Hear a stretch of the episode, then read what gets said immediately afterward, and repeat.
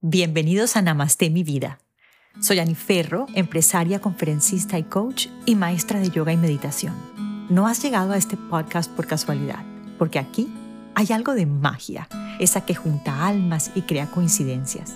Prepárate para conocer personas extraordinarias que con su caminar inspiran vidas y que además han puesto al servicio sus dones y talentos gracias a un profundo conocimiento de sí mismas. ¿Qué te llevarás de aquí?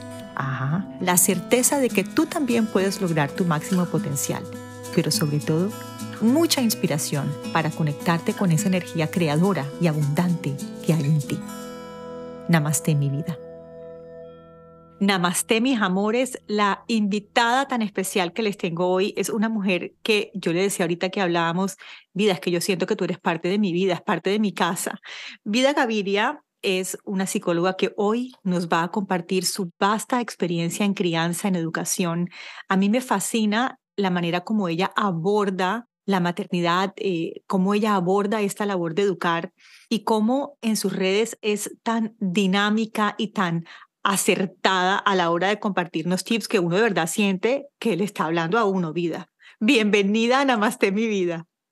Gracias, querida. Me encanta que lo, que lo percibas así, porque bueno, hablarle a tantas personas a la vez y lograr que cada individuo sienta que es un mensaje que está expresamente enviado para él o para ella, pues bueno, me encanta, me encanta escucharte decirlo. Y sabes que siento que también es que hay mucha parte de tu espontaneidad. Lo dices de una manera tan real y tan franca que yo no me siento contrastada nunca con un ideal de maternidad. Creo que lo que me acerca tanto a ti es justamente que eres capaz de mostrarnos, mira, la realidad es esta y esta es la manera en que yo recomiendo hacerlo porque tiene unos resultados más positivos en los niños o un impacto mejor en su crianza. Y por eso yo siempre he dicho que quizás una de las herramientas más grandes que todos tenemos a nuestro alcance es abrazar la autenticidad.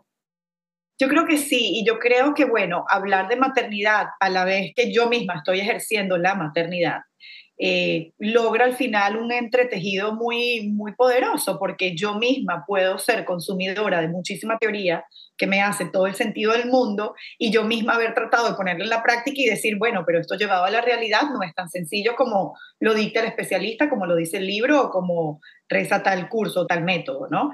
Entonces, bueno, creo que, que estar criando eh, al mismo tiempo que les estoy contando hace que esto se traduzca en una maternidad real, humana, sintiente, con sus altas y sus bajas, sus fallas, sus, conquistas. ¿Qué edad tienen tus hijos? Ahora tienen 20, 17 y 15.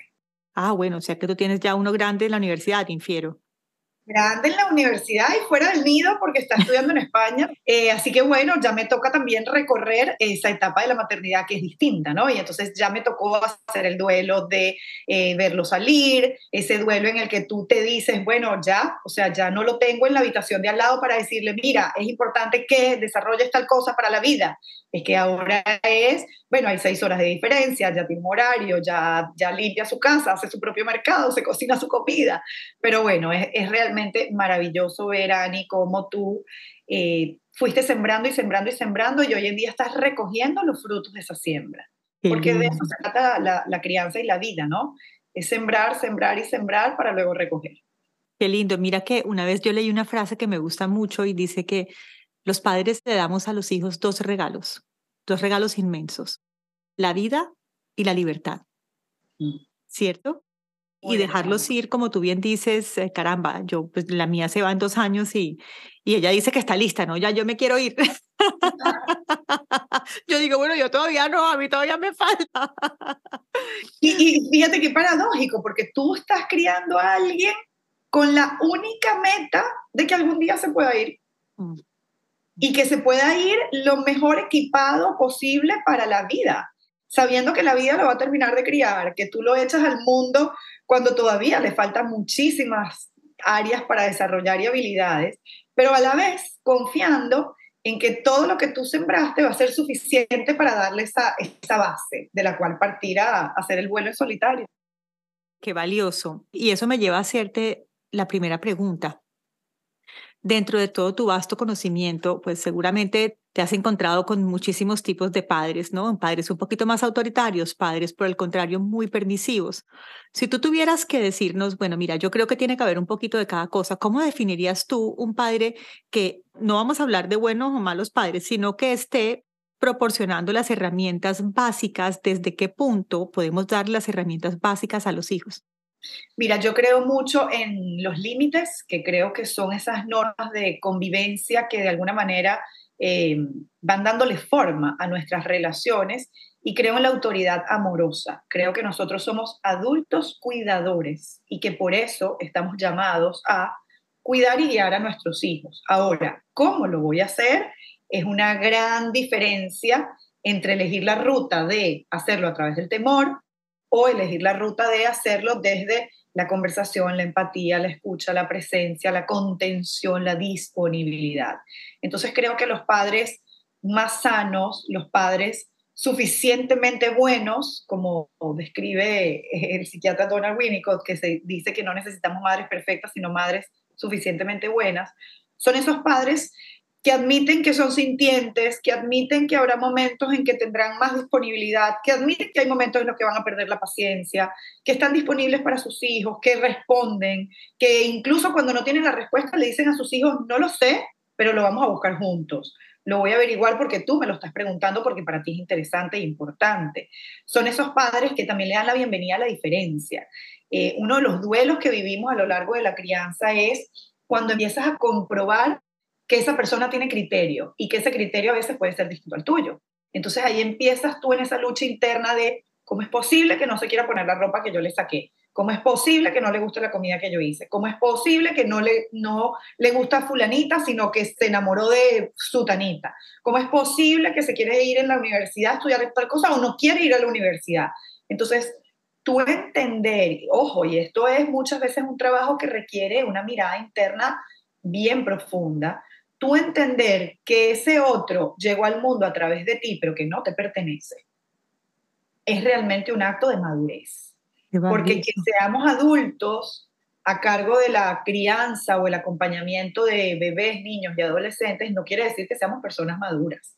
Y yo creo que la crianza nos confronta constantemente con esas áreas que todavía pueden madurar más en nosotros. Qué valioso. Mira que mm, ahora que dices esto de lo que la maternidad nos confronta, yo te puedo decir con total certeza que para mí, de todas las cosas que yo he enfrentado en mi vida, quizás, no, sin lugar a equivocarme, la más dura ha sido el ser madre. ¿Y sabes por qué? Porque eso de sentirme necesitada todo el tiempo, sobre todo esos primeros años, para mí era tan abrumador.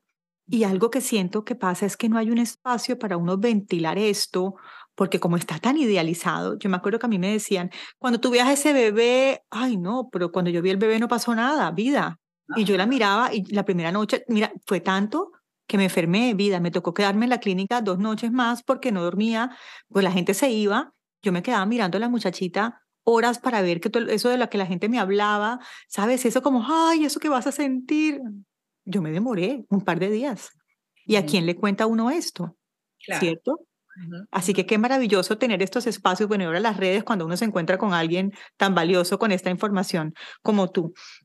Pero algo de lo que tú hablas que a mí me gusta mucho es justamente de, hablando de educar, la diferencia entre un castigo y una consecuencia porque cuando seguramente cuando mi mamá o mi abuela escuchan el podcast, por ejemplo, ellas dicen, no, mijita, pero es que ustedes ahora todo lo preguntan, ustedes ahora todo lo consultan, el muchachito ya no se educa, sino que casi que uno le pide permiso para educarlo. no, señor, lo que tú tienes que hacer es decirle no más teléfono.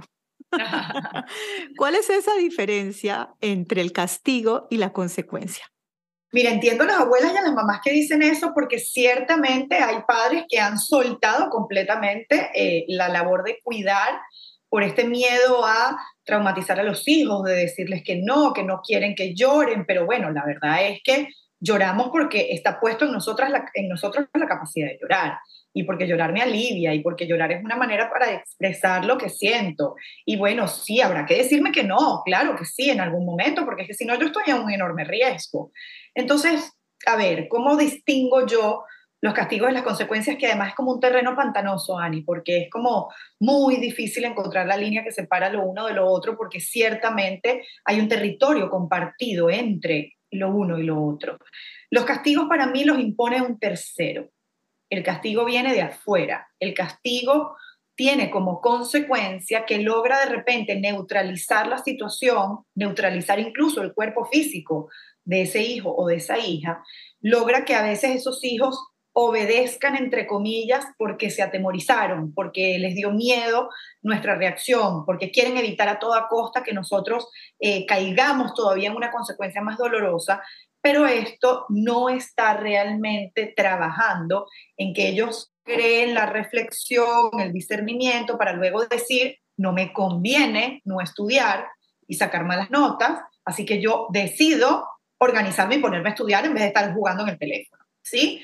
Pero el castigo es, y creo que por eso el éxito del castigo y la normalización es efectivo en el momento. Entonces, muchas veces, desde la desesperación, desde la reactividad, desde la impulsividad, más ahora en esta vida loca y acelerada que llevamos, el castigo inmediatamente surte un efecto. Te sientas ahí a pensar siete minutos porque tú tienes siete años y cómo es posible que tú le arranques el juguete a tu hermana así, mira la que la dejaste llorando. Entonces, bueno, los próximos siete minutos son de calma, supuestamente, porque el, niño está castigado en su silla sentado, ¿no?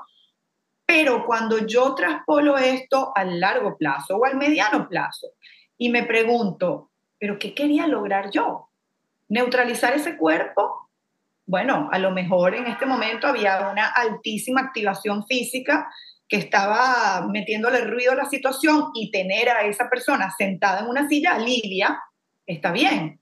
Pero más allá de eso, probablemente tú querías que tu hijo no le arrancara más el juguete de manera brusca a su hermanita o a su hermanito.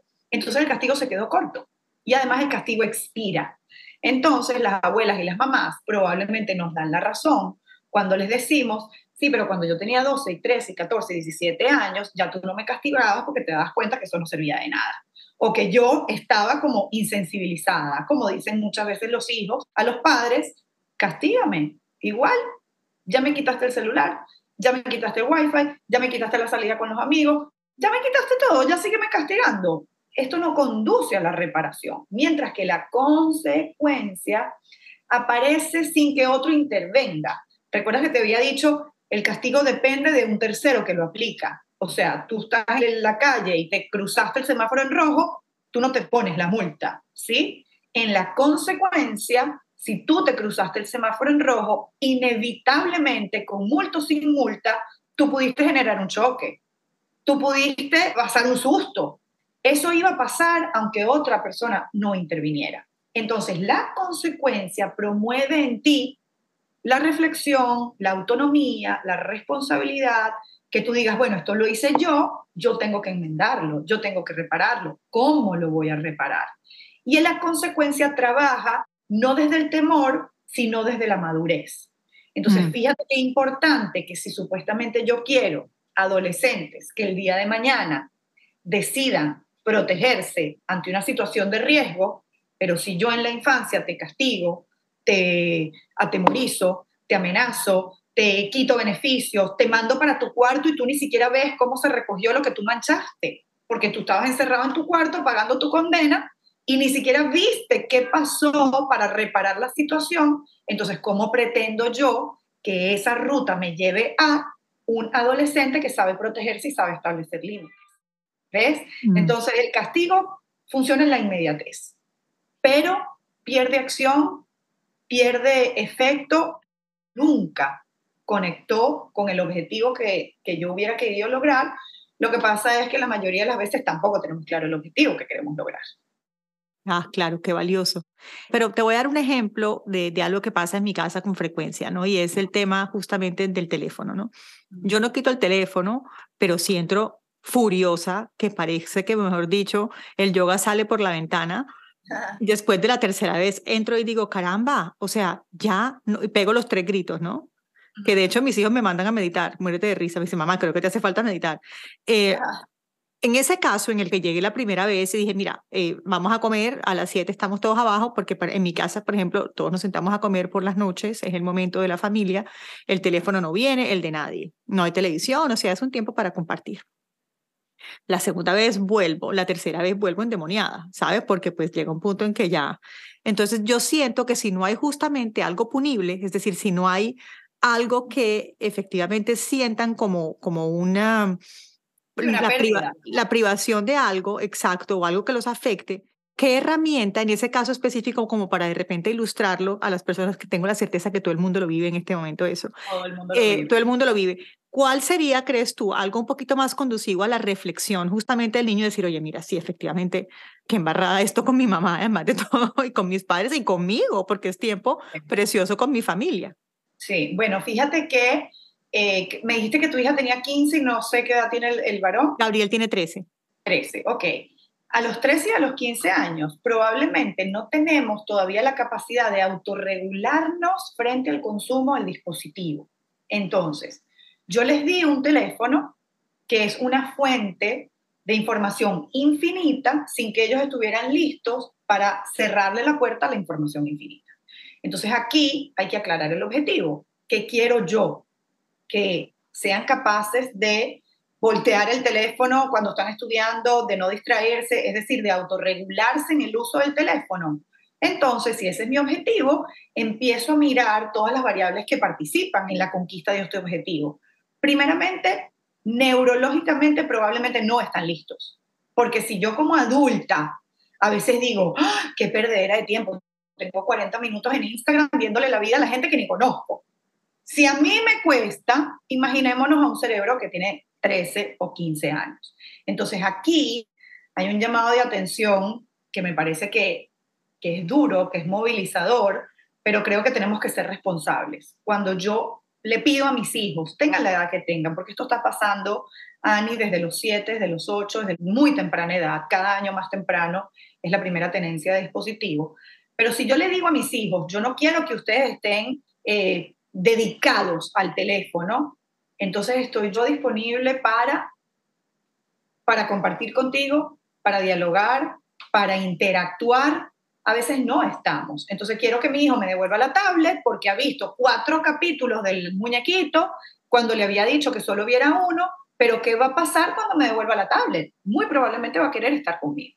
Esto pasa sobre todo con los chiquitos. Entonces, aquí, ojo papás, si yo quiero que mi hijo suelte el dispositivo, me pregunto yo también, ¿estoy yo dispuesto a generar un escenario alternativo, ¿no? Para que mi hijo haga, sobre todo si es pequeño, cuando no se está entreteniendo con el dispositivo. Tienen 13, tienen 15 años, pues ahora podemos implementar acuerdos de uso.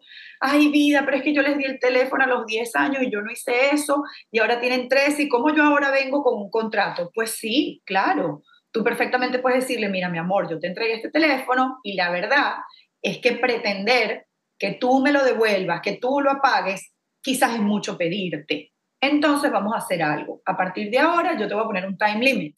Por ejemplo, a partir de ahora tú me lo vas a entregar solita sin que yo te diga nada. Eh, eso sí, si tú hoy no me lo entregas a la hora, entonces yo lo vengo a buscar, pero ya tú usaste parte de la hora de mañana. Entonces mañana me lo vas a tener que entregar temprano.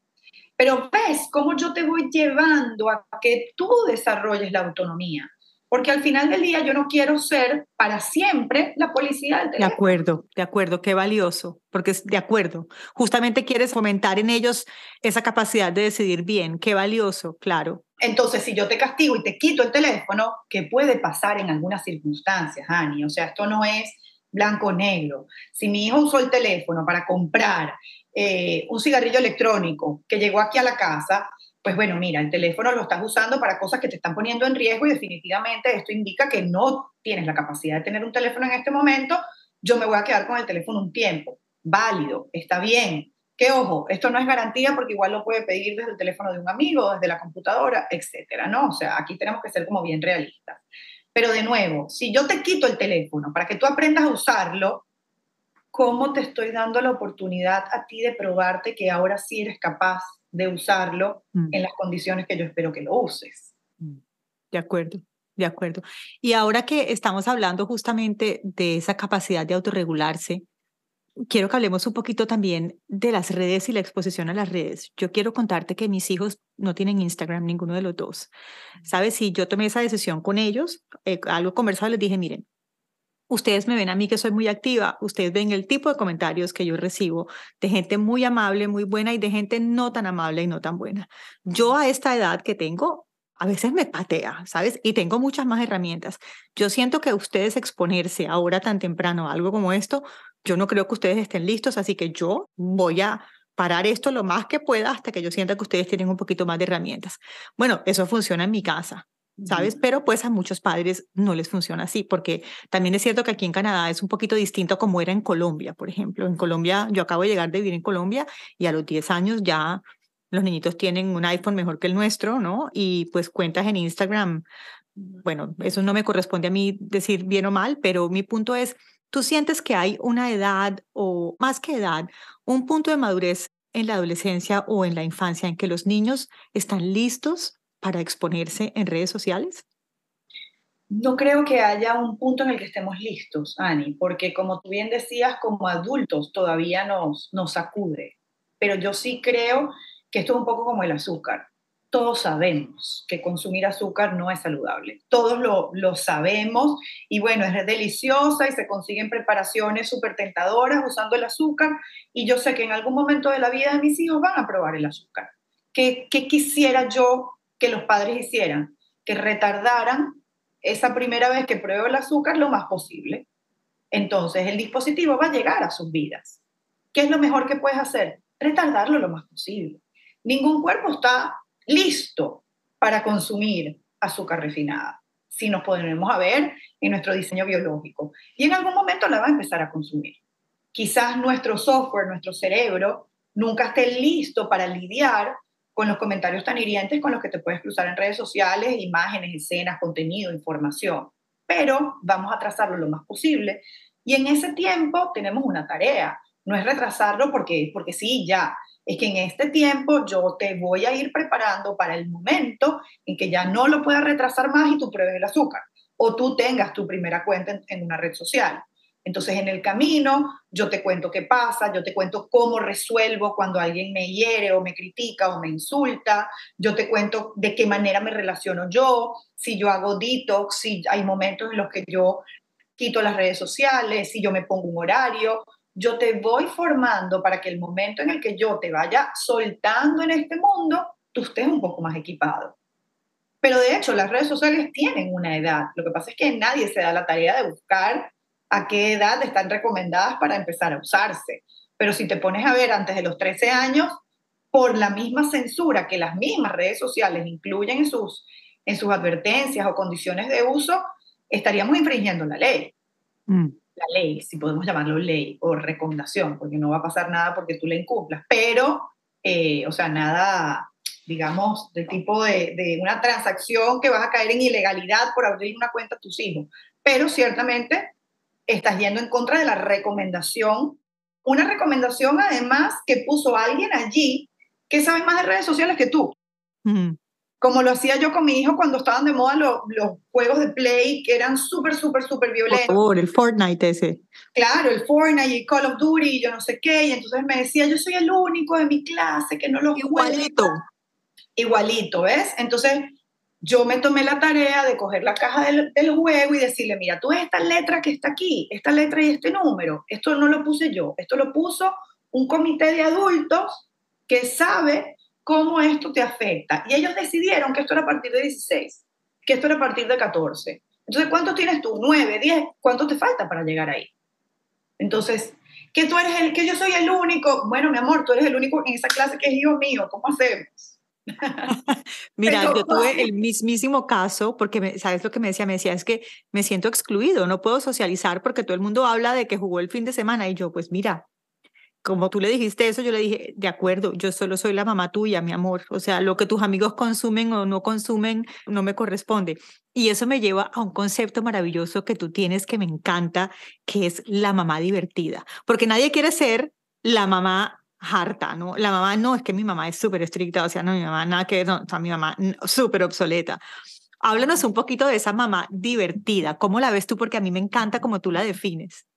Bueno, más que, a ver, la mamá divertida para mí no es que es la mamá entretenedora que está todo el tiempo haciéndole chistes a sus hijos para que sus hijos se rían. Para mí la mamá divertida es la mamá que disfruta lo que está pasando en su vida.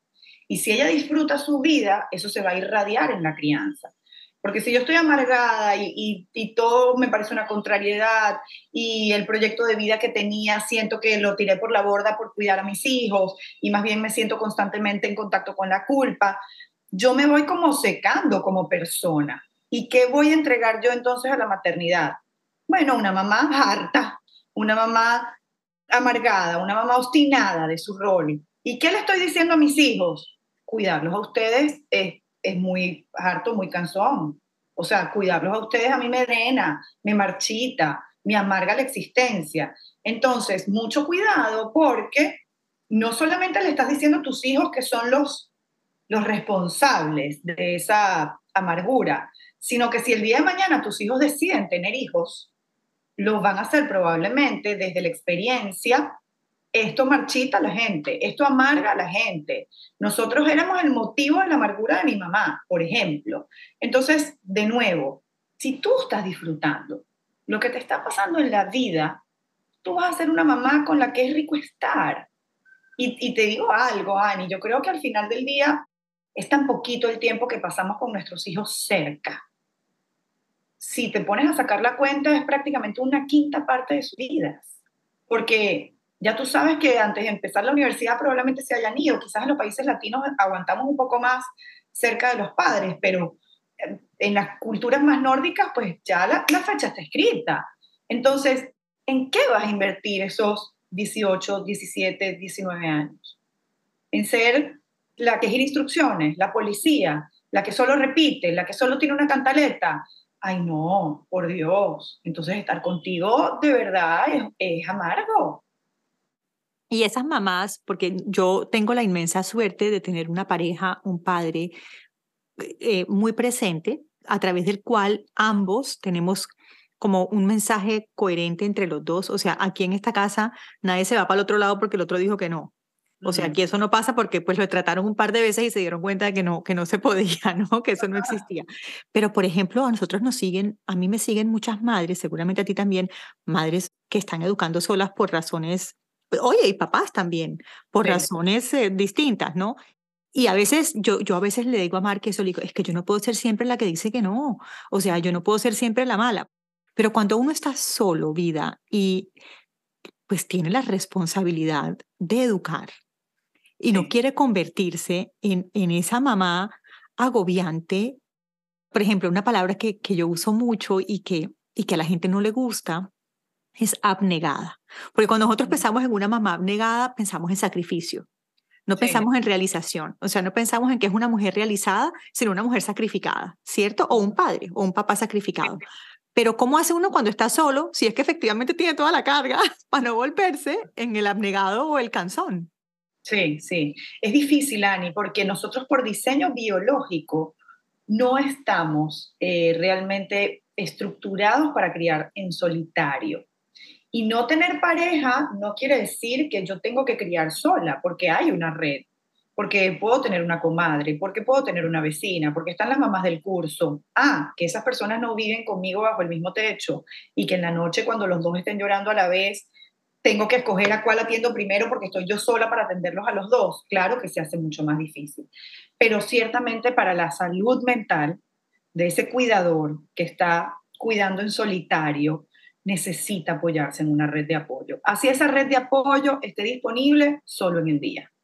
Así esa red de apoyo esté disponible solo virtual. Así esa red de apoyo no me encante, porque a veces decimos, bueno, estoy aquí, solo tengo a la familia política, pero no me ayudan como me hubiera ayudado a mi familia de origen. Pero si es la que hay y está disponible y son dolientes de tus hijos, porque son los abuelos, porque son los tíos, vamos a ver cómo hacemos entonces para dejarnos ayudar para dejarnos ayudar. Dice Mafalda, que es una filósofa que yo adoro, esta comiquita que me encanta, que esta vida moderna a veces tiene más de moderna que de vida. Y yo estoy muy de acuerdo. En esta, en esta modernidad perdimos también la tribu y perdimos eso, que sigue pasando en las culturas originarias, ¿no? Cuando nace un bebé hay miles de pares de brazos disponibles para cargar a este bebé. Cuando esa mamá se enferma, hay miles de cuerpos maternos, paternos disponibles para darle contención a este bebé. Entonces, bueno, vamos a, a entender también, yo creo que, y esto es una mirada quizás un poco como antropológica, pero yo creo que hay que entender también el tiempo histórico en el que estamos criando. Estamos criando en una época de muchísimas bondades, de muchísimas facilidades, pero a la vez de mucha soledad. Y la pandemia creo que nos confrontó de frente con esa sensación de, porque a ver, eh, para mí la pandemia, para mí, que he trabajado desde hace tantos años en mi casa, fue una tranquilidad. Para mis hijas adolescentes fue un poco infernal, porque estaban en una edad en la que lo que más querían hacer era ver gente de su edad. Imagínate para las parejas que venían en crisis, que tuvieron que encerrarse en un apartamento sin poder salir cuando ya tenían temas. Entonces, de nuevo, ese criar en solitario, en la medida en que tú puedas dejarte acercar a otras personas que puedan conformar tu red, va a ser mucho más liviana, mucho más. Qué valioso. Y eso sí que está disponible, ¿sabes? Eh, yo, nosotros en los estudios en Bogotá, las mamás solteras vienen con sus hijos y tienen espacio para que los niños estén afuera, ¿sabes? Ocupándose, pues ya sea pintando o lo que sea, precisamente porque es importante y yo lo veo también así, porque y yo sé que en eso estamos de acuerdo, por eso es que te quiero tanto. Yo creo que para uno poder darle a los hijos, yo, yo creo que uno sí tiene que realizarse en otros roles también. Si bien es cierto que hay mujeres para quienes, y eso es muy valioso también, y no, no lo demerito de ninguna manera, para quienes la maternidad es una porción inmensa de su vida, también hay otras para las cuales es parte de su vida, igual de importante quizás a su realización profesional, ¿sabes? Y yo quería que ese espacio de bienestar tuviera en cuenta todo, tuviera en cuenta justamente ese espacio en que la mamá podía venir a disfrutar de una hora para sí misma, porque eso la va a hacer mejor madre. Cuando yo estoy bien conmigo misma, yo cuando me ocupo de mis necesidades básicas, creo que puedo ocuparme de las necesidades básicas de mis hijos desde un mejor lugar.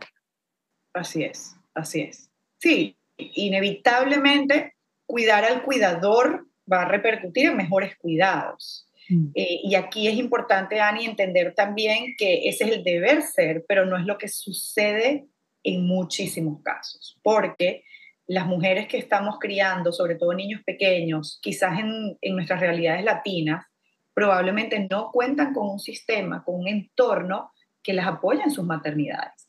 A veces hay políticas públicas que tú dices que son como contra la familia, que son contra la persona, o sea, esa necesidad que tiene la mujer muchas veces de salir a trabajar con un bebé muy pequeño porque de otra manera no logra ni siquiera el sustento, va en contra de la buena crianza, va en contra de esta mamá disfrutadora de la crianza, de su propia salud mental. Lo que pasa es que, bueno, los gobiernos también necesitan entender que esto se traduce en costos porque lo que no pagamos por bienestar familiar, lo pagamos luego en, en ayuda de salud mental. Yo también creo que soy capaz de educar mejor o de escuchar más lo que mis hijos necesitan de mí cuando mis otros roles no están como tan vacíos. Porque la paciencia, eh, una persona como yo que ha trabajado la paciencia desde hace mucho tiempo, se me agota cuando cuando siento que entrego y entrego y entrego y no es suficiente, porque esta labor de educar en muchos casos es esto, es un, como tú decías, es siempre, siempre, siempre, siempre, y a veces los frutos se demoran un poquito más de lo que uno quisiera, ¿no? Porque yo, yo a veces digo, caramba, o sea, ¿esto a cuándo se va a? Y esa mm. paciencia que tú la defines como paz, ciencia, paz como la paz con Z y ciencia, me gusta mucho. ¿Quieres contarnos un poquito de este concepto de paciencia? Claro, mira, es un concepto que yo he trabajado en mí. Eh, no es que vino conmigo en el paquete de fábrica. Eh, quizás yo me reconozco siendo una adolescente como una persona más impulsiva, una persona que respondía más a lo que en el momento me estimulaba y entonces yo respondía rápido y era reactiva. Pero a lo largo del tiempo fui entendiendo como que esto no me traía ningún beneficio, que más bien los resultados eran contraproducentes y que yo quería trabajar en mí mi propia paciencia. Y a lo largo de los años me he dedicado a eso y he visto que es posible hacerlo. Porque hay algo que es una queja recurrente entre las mamás, no importa situación económica, en qué país del mundo estén, qué edad tengan los hijos, y es que dicen, la paciencia no es suficiente. O sea, no, ¿dónde compro más? ¿Dónde la consigo? ¿Dónde relleno el tanque? Porque la que tengo no me alcanza. Entonces, entender que la paciencia es un recurso natural renovable y que se renueva cuando tú tomas acciones para renovarla, te da esperanza, porque tú no sientes ya, bueno, soy un caso perdido, soy una impaciente y ya mis hijos pobrecitos tienen que crecer con esta mamá impaciente, gritona, reactiva. Pero cuando tú entiendes, sí hay cosas que yo puedo hacer, que se traducen en una madre más paciente, informarte, educarte, cuidarte, y todo eso lo hacemos en todas las formaciones que entrego, en las gratuitas, en las de pago, en las cortas, en las largas, en absolutamente todas. Estamos trabajando para el largo plazo. Y este viaje es tan largo que hay que hacerlo con paciencia. Hay que hacerlo con paciencia. Entonces, ¿cómo tengo yo más paciencia? Pudieran estarse preguntando las personas que nos están escuchando ahora. Infórmense de las etapas que están viviendo sus hijos. Edúquense en entender que esto va a pasar y que necesitas repetir muchas veces para que esto pase. Por ejemplo, como a veces nos sucede en la crianza que decimos, pero ¿cuántas veces más voy a tener que repetir? Bueno, sí, la crianza incluye muchísimas repeticiones. Pero cuando tú entiendes, bueno, sí, esto es parte de criar, tú dices, bueno, entonces ya espero, espero con paciencia a que llegue el momento en que esto pase. Y la paciencia, cuando se aplica a la persona, se traduce en una persona que siente paz, porque se volvió paz, siente. Y sentir paz no es una crianza libre de conflictos, es una crianza que confía.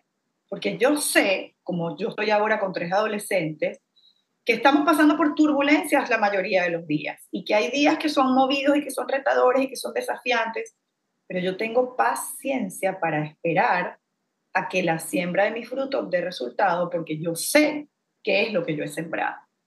Mm. Entonces, fíjate cómo todo al final se traduce en una crianza en la que todos la pasamos mejor. Mm, claro. Yo te voy a mencionar cada etapa, eh, como desde los primeros años hasta la adolescencia, y tú hablas como de, también de tres periodos de adolescencia, la temprana, la media y la tardía, ¿cierto? Yo te voy a hablar como de las diferentes etapas, eh, y de repente tú me corriges porque tú seguramente con tu conocimiento lo tienes más claro esas etapas, pero si tú tuvieras que hacer un énfasis en cada una de ellas, ¿no? Por ejemplo, si, si para, para esos primeros años, como de los dos años a los seis, ¿qué crees tú que es el énfasis que pondrías ahí? ¿Es escuchar, es proteger, qué es? Eh, estamos hablando de primera infancia eh, e infancia temprana, ¿no? La división aquí va como de los primeros cero a los tres años, que son como los primeros mil días de vida, y luego entramos en infancia, en la primera infancia, que va más o menos desde los dos y los a los, y los tres hasta los seis, siete. Entonces, en estos primeros siete años de vida, esta persona llegó al mundo y no sabe cómo se maneja el mundo, no sabe cuáles son las coordenadas, los códigos, y está absorbiendo absolutamente todo lo que nosotros le podamos entregar para luego incorporarlo y entender, este es mi punto de partida. Así se relacionan las personas. ¿El mundo es un lugar confiable o no? Yo puedo confiar en los demás porque me han demostrado que recibo amor, cuidados, ternura, atención. Entonces los primeros siete años son delicadísimos, porque lo que pasa allí se queda con nosotros para toda la vida. ¿Podremos reparar? Sí, pero depende. Depende de qué pasó, cuán profundo fue ese evento traumático o eventos traumáticos, quién lo cometió, porque no es lo mismo que venga de parte de un visitante que pasó por mi casa que sea alguno de mis padres, por ejemplo. Entonces sí que podemos reparar, pero imagínate que tenemos el cemento fresco y que en estos primeros siete años todo lo que tú pongas allí se va a quedar para siempre. Siempre mm. le puedo echar por encima algún tipo de producto como para nivelarlo, pero si está fresco, entonces lo más, lo más idóneo es que yo elija muy bien qué voy a poner aquí porque lo que yo ponga se queda. Ok. La etapa que sigue. Cuando entramos en segunda infancia, eh, desde los 7 hasta los 9, 10 años, empezamos a apostar a la autonomía. Ya nuestros hijos empezaron la escolaridad formal, ya entraron en primaria, ya el colegio empieza a esperar de ellos que se organicen, que sepan cuidar sus útiles, su bulto, etc. Y desde el punto de vista psicológico o emocional, yo también espero que se organicen más. Aquí empiezo a ver que mi hijo empieza a desarrollar la autorregulación. Ya no depende tanto de mí para autorregularse. Ya, pero esto es un camino muy lento y muy progresivo. Todos los días estamos un día más grandes, pero todavía falta mucho por recorrer. Entonces, en esta segunda infancia, acompañarlos a estructurarse, acompañarlos a valorar el, el, beneficio de las rutinas, de la estructura, porque probablemente como la vida es un continuum y como esto le siguió a la primera infancia, si yo me movía en mi dinámica familiar en torno a rutinas, yo pude hacer en ti que tú también las apreciaras. Pero si nunca lo hice, probablemente entrando en la primaria vamos a encontrar un caos, un colapso, porque ahora ya otro sistema, que no es el familiar, sino que es el educativo, va a esperar de ti mm. autonomía, organización, estructura. Entonces, estos son los años, además son los años que nos conectan con lo que viene después, que es la preadolescencia y la adolescencia. Mm. Entonces, bueno, ya tú tienes a una persona que se comunica más, que muestra más sus gustos, sus intereses, su personalidad. No es que yo voy a ser futbolista, es la época en la que también ellos salen de la infancia y empiezan a entender el mundo real, el mundo tangible. Ya no es que, ay, todos los policías son buenos, es que, bueno, no todos los policías son buenos. Es que tanta, es que el ratón Pérez, no, bueno, mira, te tengo que hablar de esto porque la cosa no es tan así. Entonces, bueno, es aterrizar en ese mundo real eh, y bueno, esas son como las cosas delicadas para atender en esta etapa. En la adolescencia temprana, ahí estoy yo, cariño, ayúdame. bueno, a mí me gusta decir que entre la, segunda infancia y la adolescencia hay un puente que conecta, que es la preadolescencia, es cuando nuestros hijos empiezan a mostrar estos cambios de estado de ánimo, empiezan ya que la amiga que no me quiere, que eh, esto es lo peor del mundo, peor día de mi vida, que no puedo salir a ninguna parte porque no me he peinado, como decían unos padres en estos días. Pero entonces la preadolescencia empiezan los padres a hacer un poco su duelo, ¿no? Ay, ya no quiere nada conmigo. Ay, ya no quiere vestirse como yo le digo. Ay, ya no quiere los domingos tal cosa. Ay, es que ahora no se quiere peinar como se peinaba antes. Ay, es que ya no es tan dulce.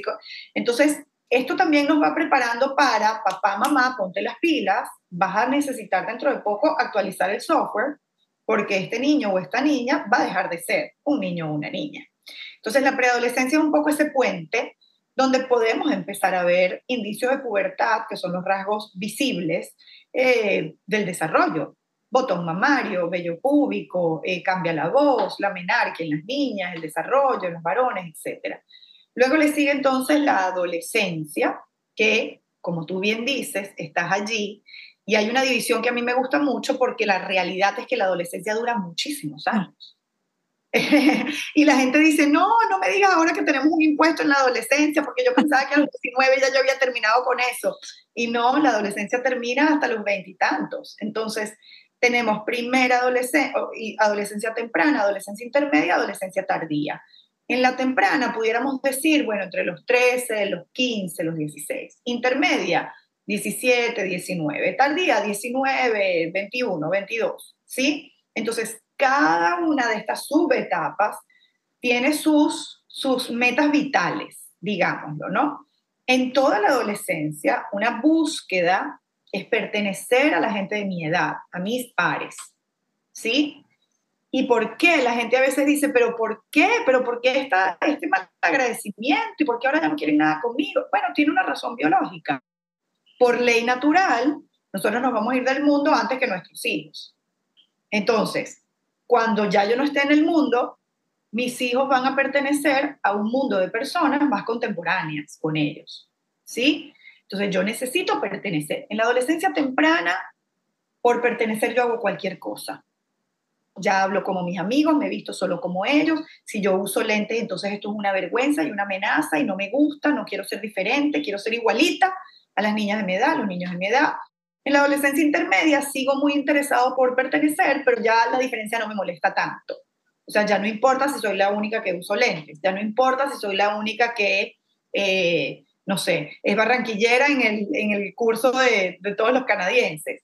Y en la adolescencia tardía ya estoy mucho más conectado con mi proyecto de vida, con lo que va a pasar en el futuro. Eh, ya a este punto he experimentado algunos ensayos de relaciones románticas, probablemente tengo más claro qué quiero que pase con esa relación un poco más duradera. O sea que la adolescencia tiene sus retos, pero para mí es una etapa bellísima, llena de oportunidades. Son además los últimos años que viven con nosotros. es verdad, es cierto. Yo me lo recuerdo cuando pierdo la paciencia. pero algo que también pasa mucho, y en mi casa pasa mucho, vida, es que no quieren salir. No quieren salir, pero ni conmigo ni con nadie. Porque como todo el día están comunicándose con los amigos por, eh, por el teléfono, pues para ellos están conectados, conectadísimos. Y es un reto, yo, mira, yo les aviso una semana antes, mira, tal día a tal hora, prepárate porque nos vamos, inclusive las vacaciones. O sea, me siento y les digo, niñitos, nos vamos de tal fecha a tal fecha, para que sepan pues que no hagan planes en esos días o no, no quiero que nadie diga que no va. El reto para la mayoría de los padres ahora es que los muchachitos salgan, ¿cierto, cariño? depende de dónde estemos viviendo la situación, porque a lo mejor hay niños de la misma edad de los tuyos, pero que tienen a sus mejores amigos en el mismo edificio o en el mismo conjunto y lo que no quieren es estar en su casa, porque desde que llegan tienen plan. Entonces dependerá, pero sí es muy típico de la adolescencia el encerramiento. Ahora, ¿qué sería una señal de alarma?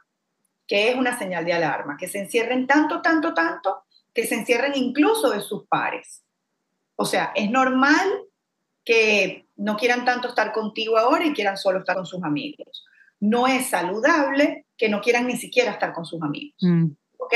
Entonces, bueno, sí, aquí toca negociar un poco. Eh, recuerdo que algunos de mis hijos alguna vez que me han dicho que los domingos no quieren venir a almorzar con la familia ni con los abuelos, yo les digo, mira, mi amor, con todo y tu adolescencia, con todo y tu mal humor, queremos que estés con nosotros. Trae tu mal humor contigo, trae tu, tu adolescencia contigo queremos estar contigo y eso les dura unos minutos y ya después se les olvida. Pasan felices, sí.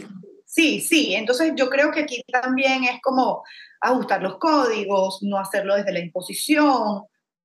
Mi amor, entiendo que prefieres quedarte con el celular, pero venga, te vamos, salimos. Ya después te quedas en el teléfono en la tarde cuando regresemos, pero este ratico, dánoslo a nosotros que estamos esperando que llegue el domingo para comer juntos.